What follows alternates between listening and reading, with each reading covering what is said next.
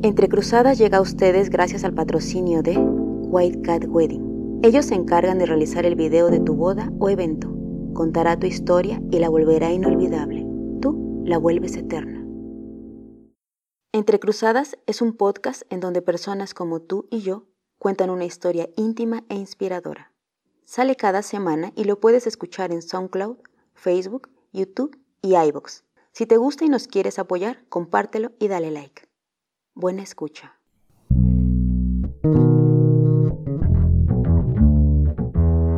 El mismo sol nos despierta todos día a día. Empezamos a movernos con distintos objetivos. En el camino algunos rostros que a la misma hora salen y sin decir nada se cruzan. Diferentes colores, aromas, sexos, deseos, anhelos, ilusiones, tristezas, alegrías. ¿Cuántas veces has mirado y pensado qué pasa con él o ella? Y si por un momento dejaras que pasara y su historia se juntara con la tuya, ¿qué pasa cuando las personas te cambian la vida? ¿Y tú? ¿Ya sabes qué te pasará hoy? Entre cruzadas, entre cruzadas. Sentía la necesidad de cambiar algo en ella. Entonces buscó un camino opuesto a lo que estaba viviendo en ese entonces. Aprendió más de lo que había pensado y sus ganas de profundizar en ese nuevo conocimiento aumentaron, pero había hecho una promesa que quería cumplir sin falta.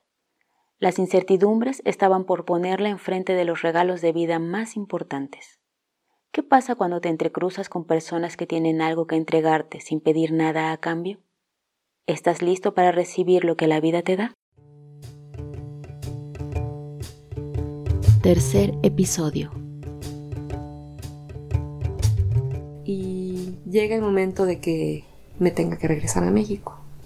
En una de estas que estoy en, la casa de Seado Tellanía, donde había internet a las 9 de la mañana, un poquito, me conecto y de repente veo muchos mensajes en mi WhatsApp. Ya nació mi sobrina. Yo quería llegar dos semanas antes de que naciera, pero se adelantó. Ya nació, nadie está preciosa, veo las fotos y estoy muy emocionada y lloro y, y tal. Y digo, bueno, pues ¿qué puedo hacer? Me espero a poder llegar. Tenía boletos de avión para llegar a para llegar a Bangkok y de Bangkok a la ciudad a la Ciudad de México con escalas, ¿no? Pero cometí el gravísimo error de no haber revisado mi visa tailandesa. Yo tenía ganas de quedarme un par de noches en el aeropuerto de Bangkok para relajarme, para agarrar un poquito de tierra, ¿no? Porque una cosa es la vida monástica y otra cosa es la vida diaria, que son completamente diferentes. Dije, comerme una hamburguesa, meterme a nadar, hacer estas cosas. Entonces, el día que me voy del monasterio, me despido de mis amigos, este, muchas gracias, este, muy feliz. Y pues agarro el taxi junto con otro par de yogis que también se iban a ir el mismo día que yo.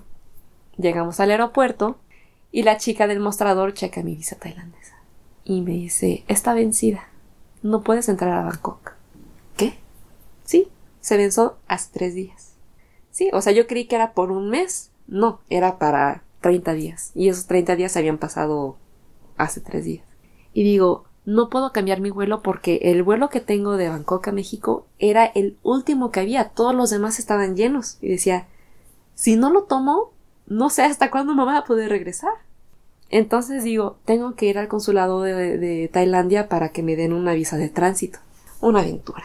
Ese mismo día regreso a Xiaomin, toco a la puerta de la habitación con, con mi prima y abre la puerta y dice, ¿qué pasó? No tengo visa. no me puedo ir. Pues al otro día agarro el taxi, ya me lleva al consulado, ya empiezo a hacer la visa, les digo, tengo que hacerlo. Se tarda tres días en, en hacerse la visa. Le digo, no, yo me tengo que ir mañana. Pues no sé. Todo esto muy ecuánime. Yo estoy en el, el monasterio y suavecita, ¿no? Así, bueno, que pase lo que tenga que pasar. Oh, me lo Hasta que me dice, no podemos, no podemos, no podemos. Ya. Ese momento fue el punto de quiebre. Me pongo a llorar con la señorita. No puedo porque es el último vuelo que hay a México. Ya me voy a regresar y si no lo tomo, no sé qué. Ok, espérame. Ya agarra, se va atrás y regresa como que habló con el, el hombre consulado de ahí. Dijo, ok, puedes pasar más al rato por ella. Ya nada más lo único que tuve que hacer fue cambiar mi vuelo de Yangon para Bangkok. En este inter tenía que imprimir una copia de mi pasaporte que lo tenía guardado en mi correo electrónico, pero siendo Myanmar un lugar todavía con poca tecnología, había un cibercafé en un radio de no sé cuántos kilómetros. Ya, pues buscaré el cibercafé, ya lo imprimí, ya vamos. Y de repente volteo y mi celular. Perdido. Y el señor del taxi. Vamos de regreso al ciber porque a lo mejor ahí está. No, así, después de mi punto de quiebre que tuve en el consulado, yo ya no pude regresar a mi, a, mi nivel estable. Y así, no, mi celular, ¿cómo le voy a hacer? Bueno, ya regresamos al ciber y la chica del ciber me vio. Pap, aquí está tu teléfono. Gracias. Todas las cosas se acomodaron al final. Pude ir a recoger mi, mi visa de tránsito. Y al otro día, pues ya me fui a Bangkok. Olvídate de tus planes de comerte una hamburguesa de dormir todo lo que querías y de meterte a nadar. Llego a Bangkok para tomar mi avión a México y que al final, desde el monasterio hasta mi casa, fueron como 36 horas de viaje.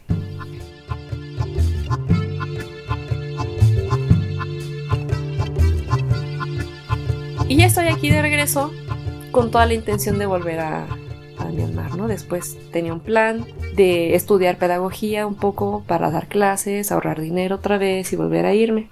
Pero en este inter conozco a Natanael. Y entonces una de las enseñanzas de Seattle Teyanía, y que seguro es de, del Buda, dijo que de este mundo no puedes esperar nada certero.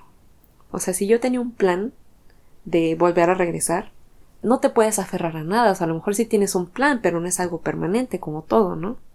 Yo estaba dando clases y lo conozco. Él había llegado de Francia un par de semanas antes de que nos conociéramos. Y nos conocimos en casa de mi vecino. Nos conocimos en su fiesta de cumpleaños. Salimos un par de veces y a partir de ahí no nos volvimos a separar. Por supuesto que yo ya había trabajado para, para ahorrar dinero y volver a irme. Ya íbamos bastante serios la relación de Nathaniel y mía. Y entonces pues entro en este dilema, ¿no? O sea, como me voy para Myanmar otra vez o quiero conocer la familia de Nata en Francia y en España, porque él es español. Y en esta plática con él, él me dice, es que no tenemos ni que discutirlo, tú te vas a ir a Myanmar, porque es un plan que tú ya tenías, y no quiero que lo cambies por mí. Podemos ir a España y a Francia en cualquier momento, pero esto es algo que tú quieres hacer, y que por mí no quiero que te detengas. Y en ese momento yo dije, ok, pues muchas gracias. No creo que cualquier persona pueda recibir ese tipo de apoyo de una pareja, ¿no?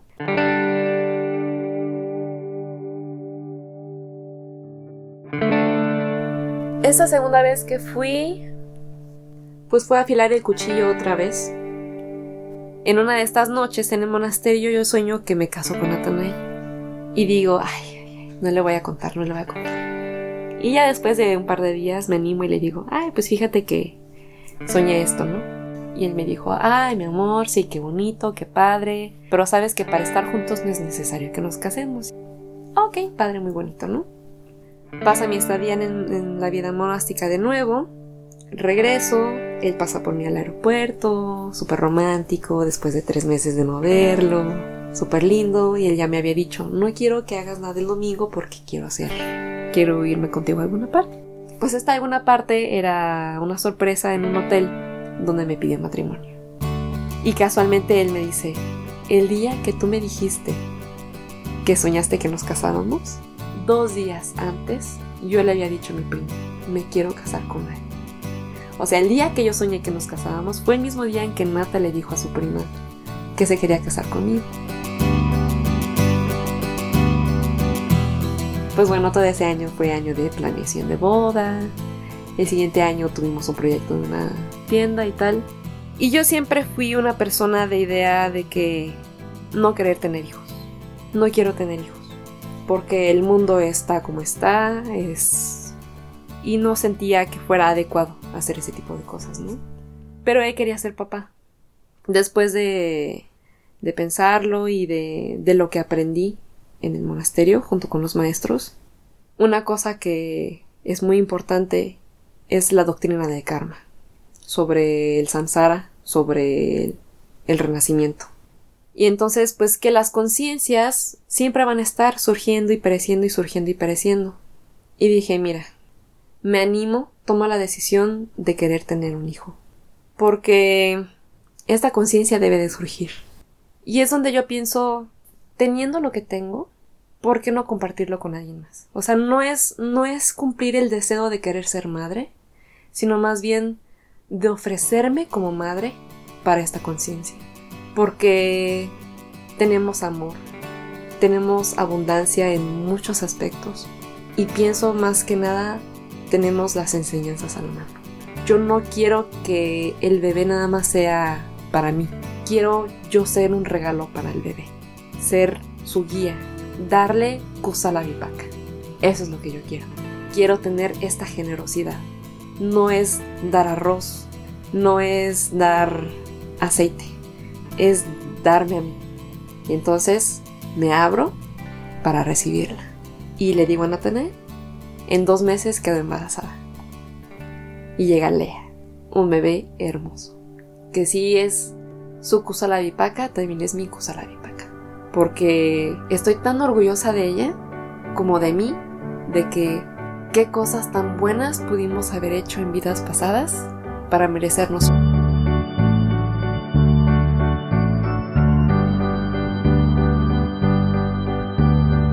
Mi depresión y mi ansiedad siguen pero entendí entendí que no son mías que son solamente estados mentales y que como todo vienen y van.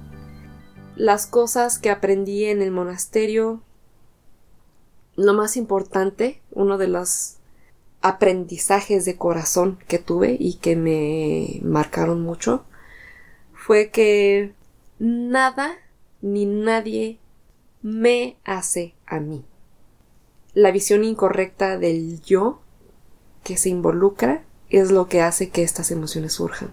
Entonces, si mi expareja me hizo esto, o si mi amigo me hizo lo otro, eso se fue por completo. O sea, lo que aprendí fue que cada persona, tanto esas personas como yo, actuamos de acuerdo a nuestros miedos, a nuestro ego, a cómo sabemos actuar. No hay un un por qué él me hizo a mí. No, es esa persona lo hace porque no hay otra forma en la que se lo pudo haber hecho con la ignorancia que existe. Y el haber entendido eso me quitó un costal pesadísimo de culpa, de responsabilidades. Eh, me quitó un un no eres tú, soy yo. Entonces es como un y es muchísimo más difícil entonces para mí tomarme las cosas tan, tan, tan en serio. Sigue pasando, de repente sí tengo una que otra crisis de ansiedad, pero la sensación ya no está permanentemente ahí, como antes, como era la ansiedad. De repente da, de repente se quita. Y la depresión me dura bueno, ya ni siquiera puedo llamarle depresión, es solamente un estado mental que me dura un par de días y se quita, porque ya tengo la facilidad de ya no enrollarme con ella. Ya no tengo la facilidad de, de tomarla como mía, sino más bien, ah, es pasajero. Lo entiendo y, y, y quiero agradecer la oportunidad de que está presente para observarlo y aprender de él. Porque nosotros no nos, no nos liberamos de las emociones porque queremos liberarnos. Se, se libera uno de ellas cuando se entiende. Es como la gente que dice mucho, ay, déjalo ir, déjalo ir. No, eso no pasa. El, dejarlo ir no es posible. Yo creo que como se debe de decir es entiéndelo. Cuando tú lo entiendes es cuando dices va. Bye. Con esta idea de que es generosidad, con esta idea de que con qué mente le estoy haciendo, con qué mente lo estoy diciendo, con qué mente lo estoy pensando. Y eso es el pilar de mi vida. El pilar de lo que me hizo tomar la decisión de tener un hijo.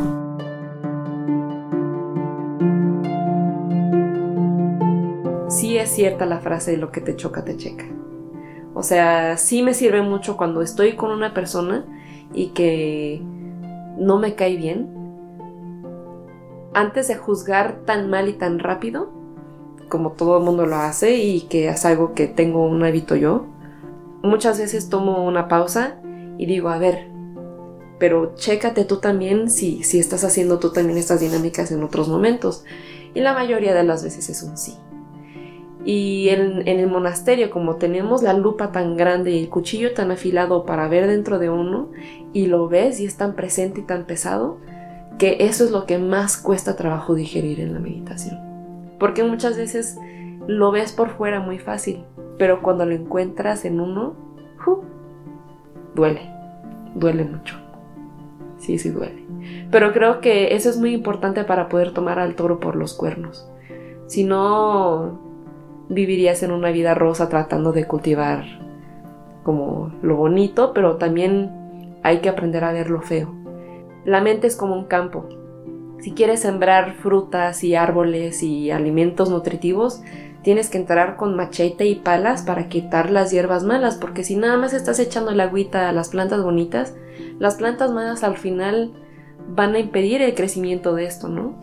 Y pasa igual con la mente, tenemos que aprender a ver las cosas negativas que están creciendo dentro de la mente para permitir y abrir espacio a las cualidades mentales positivas. Y muchas de estas plantas tienen raíces muy profundas, muy difíciles de cortar.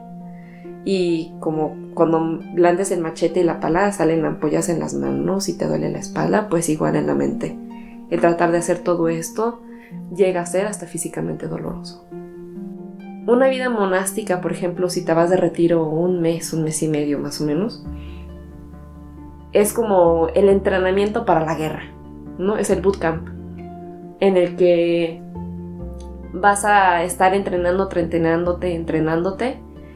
Y si dicen, bueno, el entrenamiento es difícil, pero cuando tú vas a la guerra, que en este momento es la vida diaria, es donde tú te das cuenta de cuánto sufrimiento hay en todo momento y nosotros no nos damos cuenta. Y entonces cuando nosotros palpamos el sufrimiento que tenemos a través de la vida, podemos ver que esta química que se genera en el cuerpo es lo que nos enferma. Y nosotros a través de la observación de los pensamientos que vienen con emociones y esas emociones con química, entonces ya no surgen esos pensamientos, ya no vienen con sus emociones y esa química ya no se genera, entonces ya no hay esa enfermedad.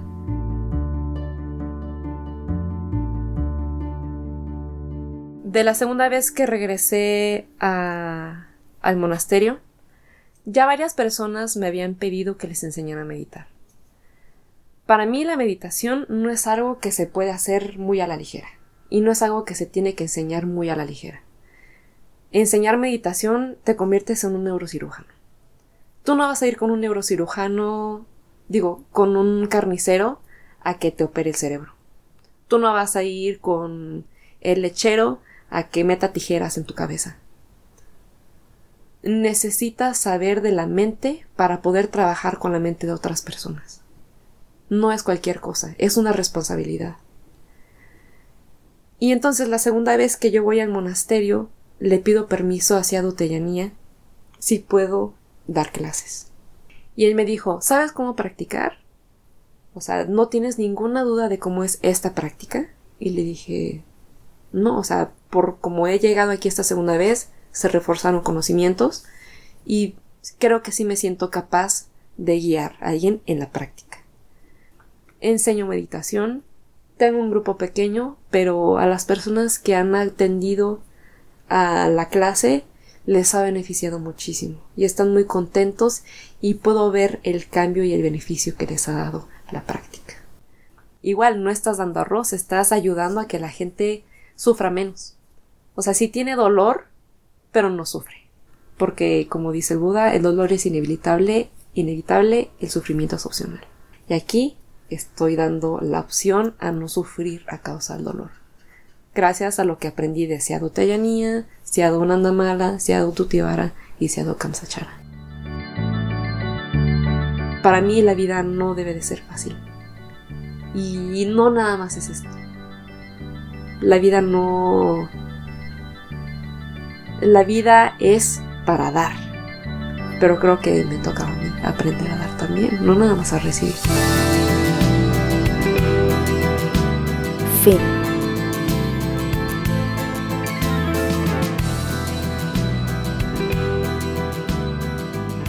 Entre cruzadas, entre cruzadas. Si tú también tienes una historia que contar, escríbenos a entrecruzadaspodcast.gmail.com